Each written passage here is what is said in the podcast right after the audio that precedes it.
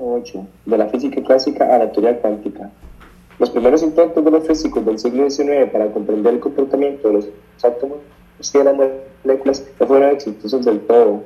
Al suponer que las moléculas se comportan como pelotas que rebotan, los físicos fueron capaces de predecir y explicar algunos fenómenos macroscópicos, como la presión que es un gas, propiedades de las ondas. Las propiedades características de las ondas son su longitud y altura, así como el número de ondas que pasan por determinado punto en un segundo.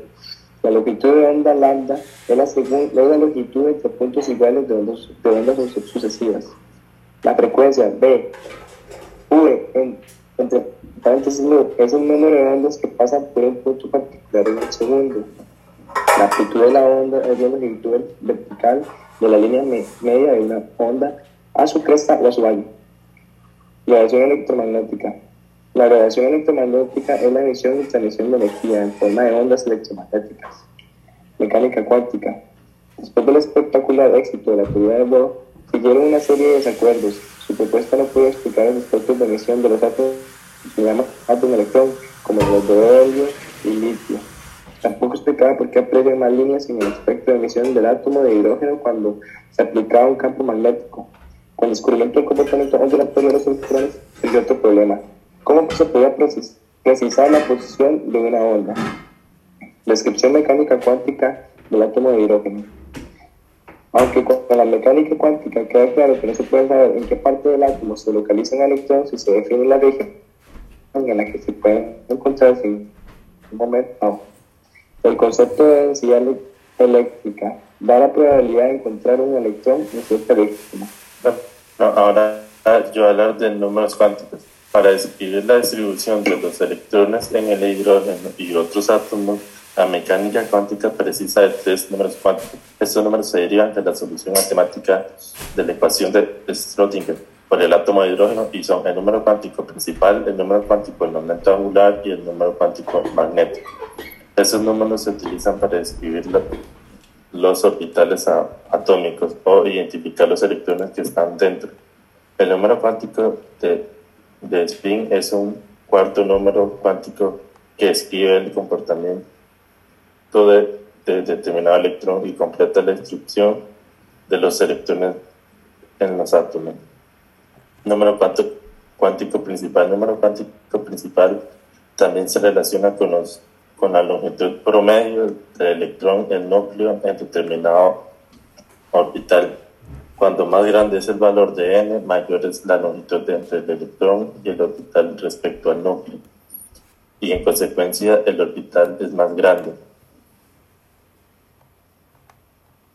Orbitales atómicos. En sentido estricto, un orbital carece de una forma definida porque la función de onda que lo distingue se extiende desde el núcleo hasta el infinito. La energía de los orbitales. Ahora que tenemos cierto conocimiento de las formas y tamaños de los orbitales atómicos, podemos averiguar cuáles son sus energías relativas y, y determinar cómo influyen estos niveles de energía en la distribución electrónica real de los átomos. Configuración electrónica. Los cuatro números cuánticos son suficientes para identificar por, por completo un electrón en cualquier orbital del, de cualquier átomo. En cierto modo consideramos eh, al conjunto de los cuatro números cuánticos como el domicilio y de un, de un electrón en un átomo.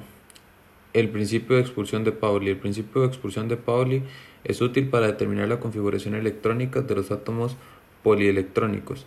Este principio establece que no es posible que dos electrones de un átomo tengan los mismos cuatro números cuánticos.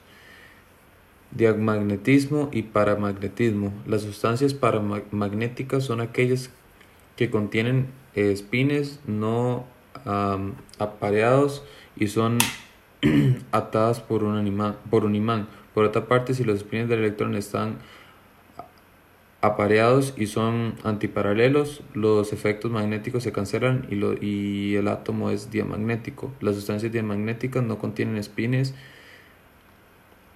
Reglas generales para la asignación de los electrones orbital, orbitales atómicos. Cada capa o nivel de número cuántico principal contiene subniveles. Cada subnivel de número cuántico contiene orbitales. Cada orbital admite un máximo de dos electrones, por tanto el máximo número de electrones es simplemente el doble del número de orbitales empleados y de acuerdo con la fórmula de 2n 2 es fácil calcular el máximo número de electrones que puede tener un átomo a nivel principal n. El principio de construcción, el principio de Aufbau establece cuando los protones se incorporan al núcleo de, un, de uno para construir los elementos. Los electrones se suman de la misma forma a los orbitales atómicos. Este procedimiento de conocimiento precisó de las configuraciones electrónicas de los elementos en su estado fundamental.